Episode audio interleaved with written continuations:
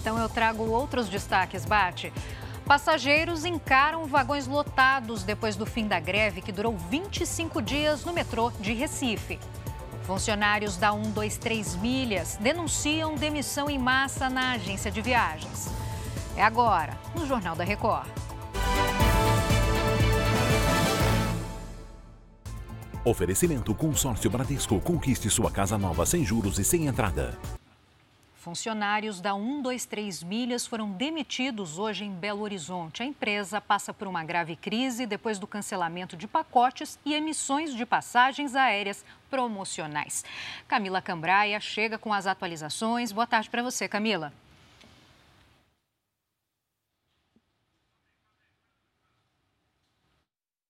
A Camila não está nos ouvindo, eu falo então. A 123 Milhas confirmou que deu início a uma série de demissões, mas não informou exatamente quantos funcionários foram desligados. Segundo a empresa, a redução da equipe foi necessária para se adequar ao novo contexto da agência com a queda nas vendas.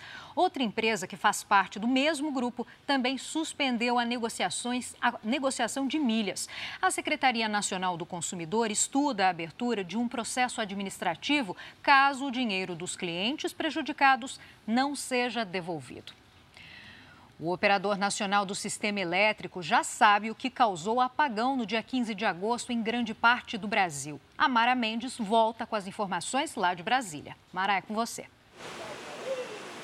Giovana, segundo o ONS, o apagão foi causado por um erro na apresentação de dados usados na operação das usinas de energia elétrica. O apagão teve início em uma linha de transmissão entre Quixadá e Fortaleza, no Ceará. De acordo com o ONS, após o desligamento dessa linha, as fontes de geração apresentaram falhas. O apagão afetou cerca de 29 milhões de brasileiros. Giovana. Obrigada pelas atualizações, pelos detalhes aí, Mara. O metrô do Recife voltou a funcionar hoje depois de uma greve que durou 25 dias.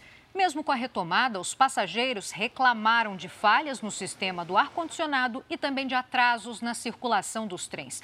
Apesar do retorno em dias úteis, os metroviários dizem que vão manter a paralisação aos finais de semana. A categoria deve realizar uma nova assembleia no dia 5 de setembro.